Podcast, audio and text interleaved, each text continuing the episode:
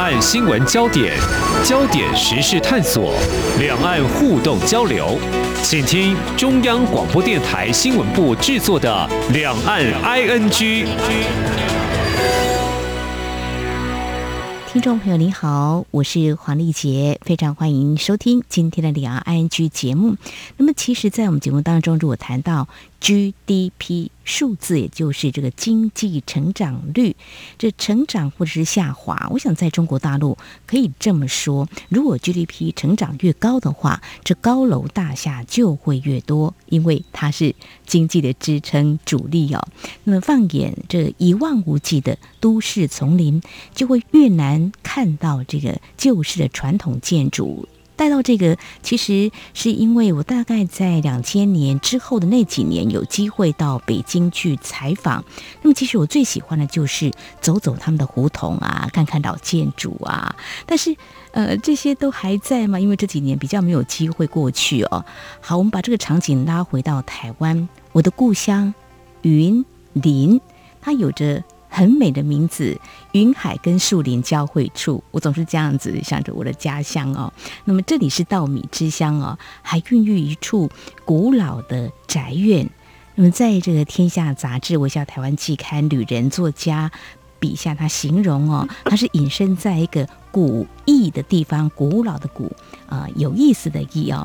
其实我非常赞同他用“古意”这两个字来形容这里的人是非常淳朴、善良、经高义哦。但是啊，为什么也会呃让在这个地方夏天的夜晚？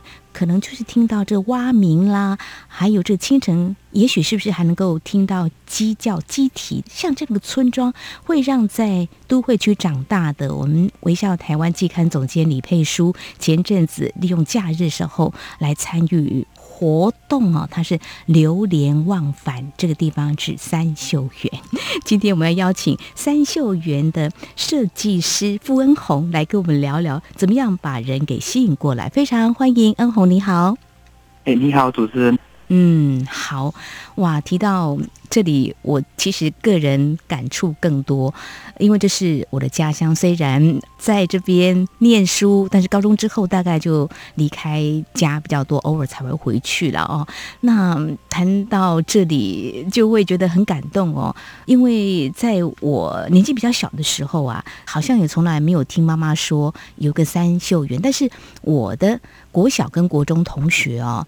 呃，有不少人是住在这个怡然然村，呃，怡然自得的怡然村，这就是我们三秀园的地方。它周边是环绕稻田，所以谈到这个，我想跟听众朋友多聊一点，就是恩宏其实他把这个三秀园打造，其实他不是去买下三秀园，这个地方就是你的曾祖父的。庄园可以这样形容吗？我想用“庄园”这两个字来形容。是是是是，应该还算是蛮适合对第一次认识三秀园的人这样介绍了。对，我也觉得很巧哎，就是没想到主持人也是大鼻人，那种亲切感，因为在乡下真的很难在外地遇到认识我们这个地方的人。对，所以我之前跟佩叔在节目当中聊，有些人会说：“哎，你家住哪呢？”我就说我住在。我先说斗南，斗南有火车会听过，他们大概比较知道那个地方地标嘛。哦，我说斗南的旁边有一个叫大皮，有听过吗？很大的大皮是这个池塘那个皮土字旁。我说大皮乡，还开玩笑说，哎，念起来谐音有点像吉卡多坡修大皮箱里头。对对对，那其实呃是一个很可爱的地方哦。现在有机会也回家看看，呃，这妈妈呢。都觉得嗯还是很安静的一个地方，但是三秀园可不一样，是很热闹。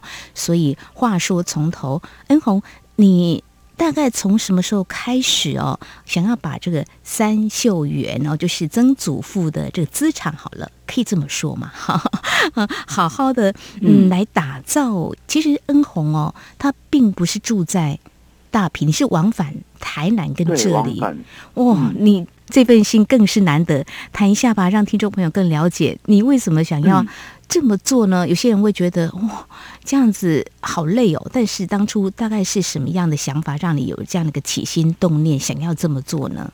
其实这也不不是我个人的决定啊，这应该是说我其实是跟着嗯家里长辈一起回来整理，因为这是我曾祖父的庄园嘛。嗯，那其实经过了一些时代变迁，家族其实要支持这个花园的财源就已经断掉了。因为以前是农业的时代，对，那等于是说我们祖先有一些田，嗯，是两百甲的农田，所以支持了自己家有一个这样的园区。嗯，那几十年来，就是土地改革之后，我们诶、欸、其实没有那么多的资产。嗯、那我们其实是我阿姨姨丈，我们是外孙这边的家族，后来跟大舅公这边谈好，那是家族里面买下来。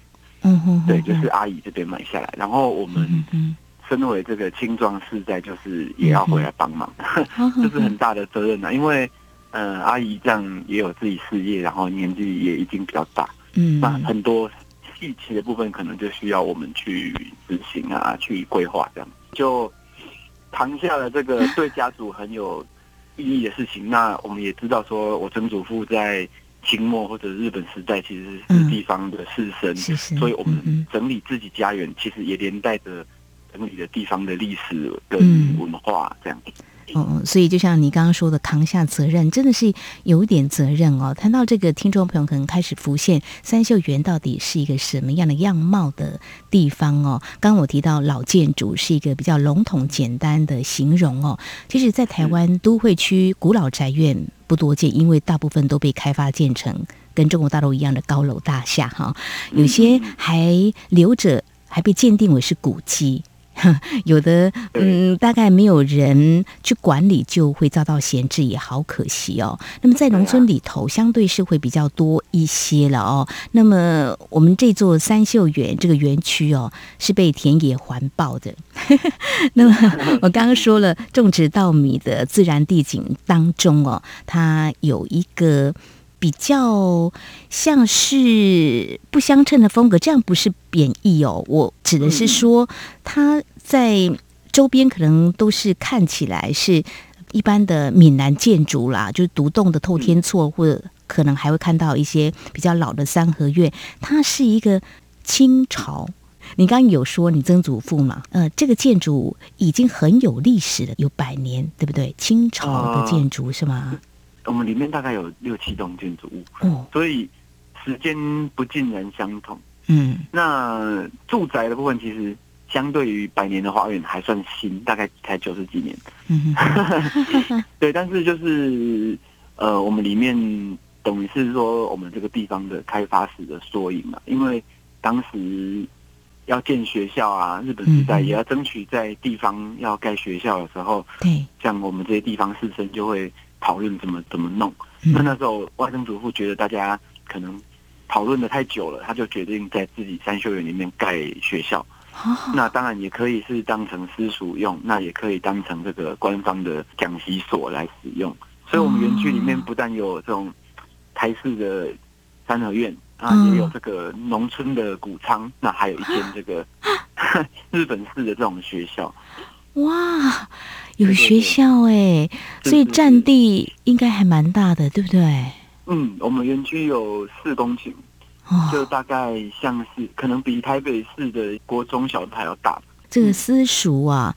以前教科书会念到，但是活生生的，你现在在转述你外曾祖父谈到他当初的做法，在这个地方还有私塾，就是老师嘛，哈，可以教学生吟诗，所以在这个地方可以想见哦，就是会有一些文人雅士啊，就会来这边偶尔交流一下，是这样子吗？就你长辈告诉你的，应该就是这样子的一块园区，哇，对啊，那有时候也还不完全是。转述，我有些东西是从照片中，你会慢慢从中间找出一些故事。嗯，这个说起来可能会讲三天三夜，讲不完。但是有时候会想象一个画面，就是说有很多的这些地方的这些文人啊，会来这边一起聚会吟诗。嗯，那也会谈一些社会公共议题，这样觉得有趣。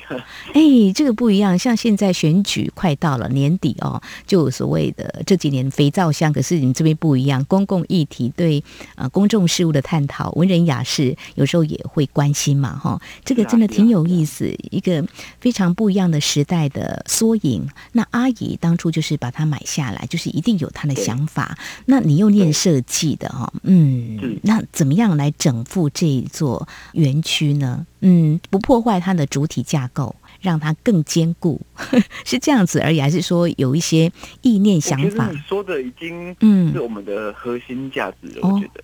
因为一方面，我阿姨她本身小时候，虽然我们是外孙哈，但是我阿姨小时候就是常常在外公外婆家住长大，哦哦、那所以她回来整理的时候，其实有很大的一部分她的那个情感面的感召是很强。嗯、那另外一方面是他很了解园区那种古代的设施在哪里，嗯、像我们刚整理的时候找不到水源，他就说哪个角落有一个古井。然后 我们就真的把它清开之后，就有井在那里。哇！对，所以就变成说，我们其实是在呃清出一些不必要的东西，然后把重要的东西浮现出来。嗯嗯，这个是核心的工作，但是实际上就是很多细节，就是我们刚才大概念这样讲，但是比如说屋瓦。古时候的屋瓦没有了怎么办呢？还是说这个东西坏掉了？还是说水质会优氧化会怎么办？那就是很多讨论跟找资料的过程这样子。哇、真的很用心哎！这个屋瓦，我其实你讲这个，我就会想到，一般我比较纳闷，像一些庙宇啊，如果他要呃整复的时候，我也在想说，呃，这些人力有吗？他们有这种概念吗？他可以把它回复呃。跟过去一样，而不是除了注入这个新一个新的功法之外，嗯，还有没有新的一些想法会融入在里头？所以基本上这边的建筑都是坚固的，没有问题，对不对？还好，主体架构都 OK，没有打掉。嗯，我们很幸运，就是没有到要整个砍掉重练，或者是要拆掉梁柱这么大的问题。嗯，那我们就是以补强吧。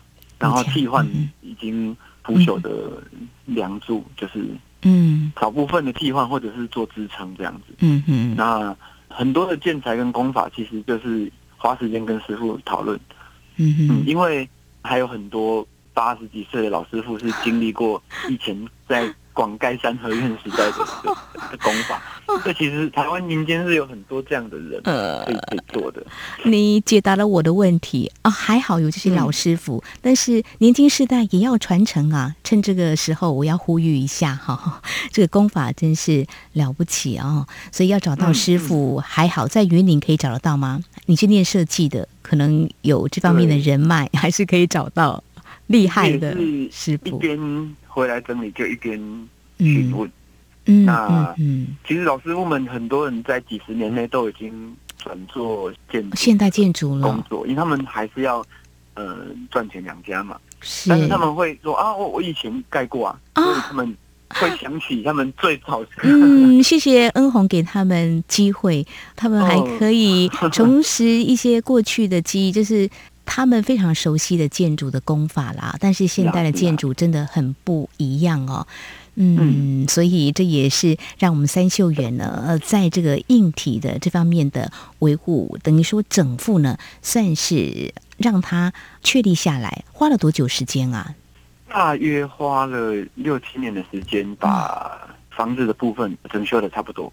其实接下来那个维护跟保养是一直都没有停啊。嗯、那我们是从二零一五年开始，所以算起来，呃，应该是进入第八年了。进入第八年哈，嗯、哦，这是一个持续跟这座宅院一起展望未来的一个文化的延续哦。好，我想这是在硬体的部分。稍后我想节目当中，我们再请傅恩红跟我们谈谈软体的部分给充实。这个非常的抽象，但是真的要把人。啊，带到这边来，或许是当地我们的大批的人，还有更多外地的人，他们都感到好奇。我们节目稍后回来再请傅文红来跟我们聊聊，到底你是怎么样来想要把三秀园打造什么模样？台湾之音给你你最有 feel 的声音，中央广播电台。RTI，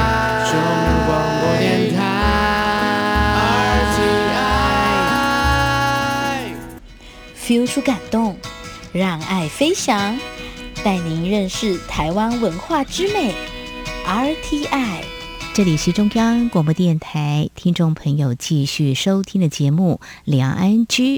呃，听众朋友，您到过云林县大皮乡吗？好，再问细一点，宜兰村吗？那里有一座古迹园邸，百年大院，叫三秀园，一二三的三，秀气的秀，这个公园花园的园，在。天下杂志《微笑台湾季刊》的标题就像“摩登新生活”。我们邀请到傅恩鸿设计师，也是三秀园后代啊，他们怎么样来打造？哈，好，就位在这个地方百年的古迹的园底哦。谈到这里，或许有听众朋友说：“诶，多年来在台湾不是有很多的社区总体营造吗？其实，呃，也为很多的乡村打造。”富丽的面貌啊，我们也有很多的这个经验，也会带到中国大陆去分享啊。那恩红，呃，因为三秀园毕竟是你们家族的资产嘛，嗯、那阿姨的想法，刚才听众朋友大概都可以知道了，的确是想要把这个地方给保存下来。但是你们的做法是什么呢？因为很多的朋友如果有来过这边的话，都有参与译文的活动，所以你们把这个硬体。打造完之后，怎么样把门给打开？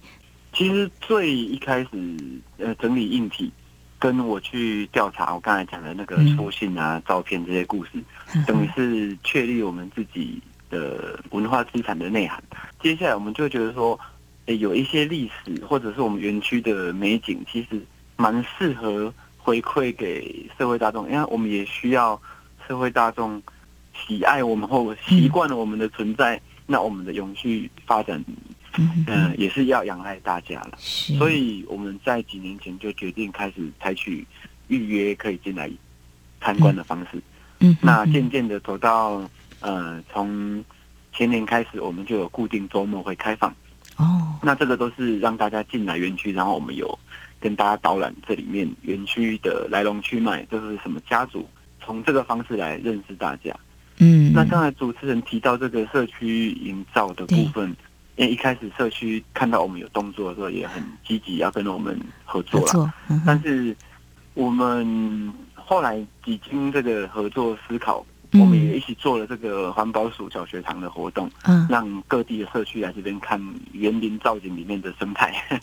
但是我们后来会觉得是说，呃，我们的角色可能跟社区还是有不同。哦，嗯，因为我们。一定会把心力放在自己家。那社区，嗯，嗯，嗯，嗯，其实应该加惠的是整个社区的那个，所以我们比较像是合作伙伴。合作伙伴就是，因为我们申请补助也不可能多头马车去弄，是，那就是我们着重自己，但是他们如果要办活动，跟我们讲，嗯，然后我们用合作的方式让他们进来。哦，那我们办活动如果有余力，我们就让社区的这些阿公阿妈或者是年轻人可以进来。参观我们的义务活动，这样子。嗯嗯嗯，一个合作伙伴的关系也挺好。嗯、那毕竟因为你们也有自己一些想法，是有一些原则的，就是说有些事情也不能够勉强，但是还是有一个合作的空间就对了。是啊，是啊，是啊。嗯，好，谈到就是说让社区的民众能够进来，外地人也能够进来，外地人要进来，其实，在乡下地方哦，看比较多的文化艺术表演，歌仔戏、布袋戏。啊，阵头 这些是比较多的啦，哈。但是三秀园应该有自己的一些想法跟氛围。在台湾其实也有古典音乐啊，还有非常摇滚的啊，这个音乐团体也都有。那我们三秀园呢？如果想象一下这样一个百年的古迹的园邸。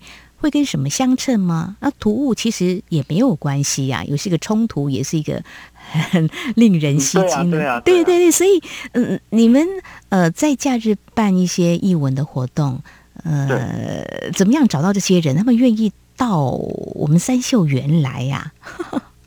嗯、呃，因为我们毕竟环境比较特别啊，所以我觉得有时候我们多拍一些。好的照片，把我们的故事讲好，嗯，就自然会有一些演出者也愿意说，哎、哦，看到别人有这样子在处理老家，他们也会觉得说可以，哎，帮助我们助一臂之力这样子，因为他们觉得有点一半是公益性质的事情，所以所以来到这边，哎、嗯，也不是说不给他们钱，这是我们应该要有的，只是说他们会跳脱自己的习惯框架。像我们办了世界的这个古典音乐会，在草地上，嗯，呃，很多老师是第一次公开在户外演出。哦，我们有钢琴在这个野外草皮上面，然后，呃，声乐老师还要克服这个风在吹。嗯，然后呃，各种我们也有竖琴，也曾经有呃提琴的合奏会。嗯，那在这个户外的空间，就是变成一个蛮特别的景象。那我们也很感谢大家愿意这样子 走出音乐厅的大门，这样，因为被你们给感动了，我觉得就是纯粹两个字感 动啦。因为这个草地音乐会在都会区比较会有啦，在我们大批的怡然村，我记得刚刚有一些话不敢直接马上说出口，就是说我们的交通。呃，稍微没有那么的方便，嗯，对不对？所以他们愿意到这个地方来，真的是被你们的诚意或是你的用心给感动了哦。所以那个原本是在你刚刚形容的那些乐器啊，或是那些呃音乐家或是艺术工作者，原本应该是在室内的一个场地啊，呃，来演出。好，来呈现他们美好的乐章，但是他们愿意在户外做一个自我挑战哦。我想台湾就有一些人就是这么的愿意，不一定一定要在这个国家音乐厅啊才可以表演呐，其实也可以拉到户外跟大家一起来共享啊这个音乐的啊这个美好哦哦，所以。一刚开始没有什么困难，就把这支照片这样分享，就打开了三秀园的知名度，可以这样说吗？嗯，简单一点的讲的话，嗯，但是很多操作面的，因为呃，我们也没有很多的媒体管道啦。相形之下，我们大皮真的不是一个观光旅游的热门地带。嗯，对，所以我们必须单点作战了，就是必须让大家特别为了三秀园而来。嗯，而不是比如说我去恒春，我就有很多点可以走啊，或者是我去三峡就有很多地方可以走，这种感觉啦。嗯，我想这是一个非常独特的、很有风格的啊一个三秀园哦，大埤。要去的话，开车是相对是比较方便一点的哦。嗯，那比较方便。大皮其实酸菜的故乡，因为我是大皮人，还是要推销一下酸菜啦。哈、哦，这个还是可以吃到一些非常平价的小吃，还是可以的啦。但是回到我们三秀园的本身，对对对，我刚刚有提到说，其实恩宏你是往返这个台南跟这里哦。我想，因为你会这么的经营三秀园。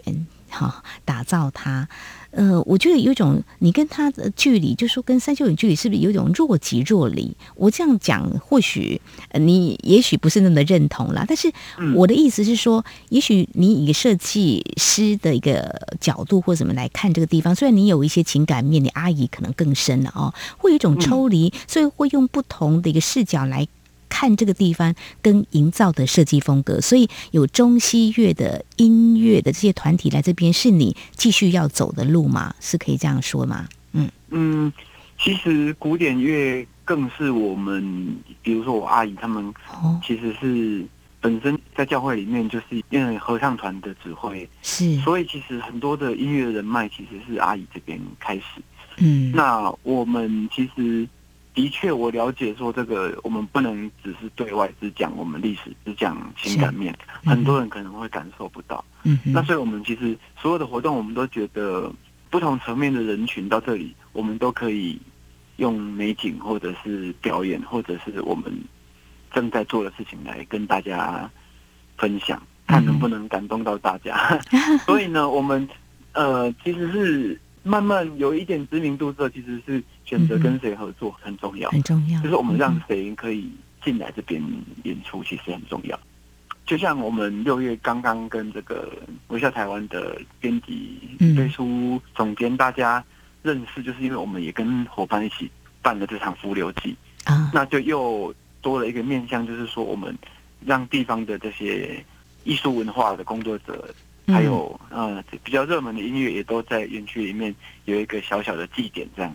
嗯，好。所以是希望呢，来到这里不要有心理负担，觉得说我去一个古迹，嗯，那我们也同样可以来野餐，我们也可以来喝咖啡聊是非，就是不必有心理的预设立场而享受这个园区。那这一百个人里面，如果十个人觉得历史很棒，那我就达到我们的效果了。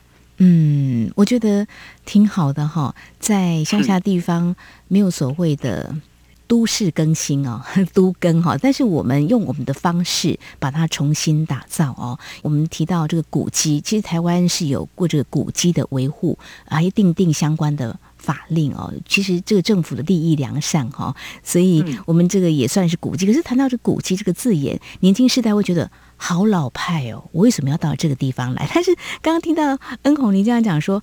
我们也可以来喝个咖啡聊是非，所以在园区里头也有咖啡，然后有这个艺文活动，或说你想要办一些活动，场地也是可以提供的，也可以租借的，也是跟怡然村打成一片的，可以这样来讲。虽然有一些想要坚持，但是事实上我们不是这么的把门没有完全打开的，可以这样讲嘛，对不对？嗯，可以这样说。呃，我也怕我讲的太过的随便，好像我们很商业化，大家来玩这样。但是我相信，如果来过的人会知道，我们就是很紧，就是我们有些东西就是不放，就是不放。比如说，我们不会画个公仔啊，或者是我们不会放太多奇怪的解说牌这样子。我们还是希望它是园林。那甚至很多。呃，植物的专家都说，你们为什么不放那个植物解说牌？我就说，哦，放了很像公园，我们还是用这是自家花园的心情在看待。那所以，希望大家如果能够感受这份那个的话，也可以常常来 来看。我们只是想要建立一个使用者跟我们管理者跟来租借这整整的每一个东西的这个模式，我们希望把它规范化起来。嗯嗯嗯，我觉得挺好。刚才我正想问说，有没有什么解说牌呀、啊，或是导览人员，这是一般人的概念啊。哈，我们希望来这个三秀园有更多的对话。哈，这种对话，我觉得可以开启更多呃，你对这个土地的了解，对这个文化的感受哦。所以在九月份跟十月份，好像也安排了非常丰富的活动，对不对？嗯，是是是，因为我们这个。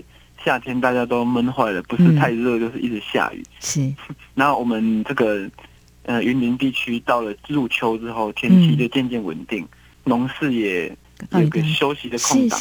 哦，我们通常每年都是在秋天举办这个音乐会活动。哦。那得到的回响越来越大了，所以大家会说。啊！你们一年就办这一天，好可惜，好可惜。嗯，对，所以我们这一次就跟更多的音乐家合作，九月十七、十八这个周末两天，跟十月二十二、二十三也有两天的活动，就会开放园林。嗯、那两个周末的活动又微微的不同。我们九月十七、十八的活动会在我们园区的这个景观池、问月池的池边有一个水上音乐会。嗯，那会有这个室内乐，就是有竖琴、提琴、钢琴的演出跟合唱团。嗯，那当天也会有简单的市集跟小体验。那十月二十二跟二十三的活动呢，就是我们的年度的音乐会，就是请到知名的男高音李文志老师来领衔。那他这一个活动非常的有意思，他还结合了爵士三重奏。嗯，所以有爵士乐跟古典声乐的。演出会在我们园林的大草皮上上面，非常欢迎大家来这边体验。好，这个三秀园里头有这个张家宅邸之外呢，花园里头还有宽阔的问月池，还有丁字池，还有这个霞露亭，这些啊景致哦，生态 非常的丰富。那么九月的时候，秋意浓哦，一文气息又会在围绕在我们三秀园，真的非常欢迎听众朋友有机会来造访。这个好地方，好、哦，我曾经看过，呃，佛教里头有勉励人心、持正向善的一段话：修数百年崎岖之路，造千万人来往之桥。我就想说，把它套用改为你们开百年庄园大门，迎千万人入内来徜徉。非常感谢傅恩宏设计师恩宏，你们以无私之心哦，家族哦，分享你们的文化资产，非常感谢您，谢谢，谢谢，谢谢。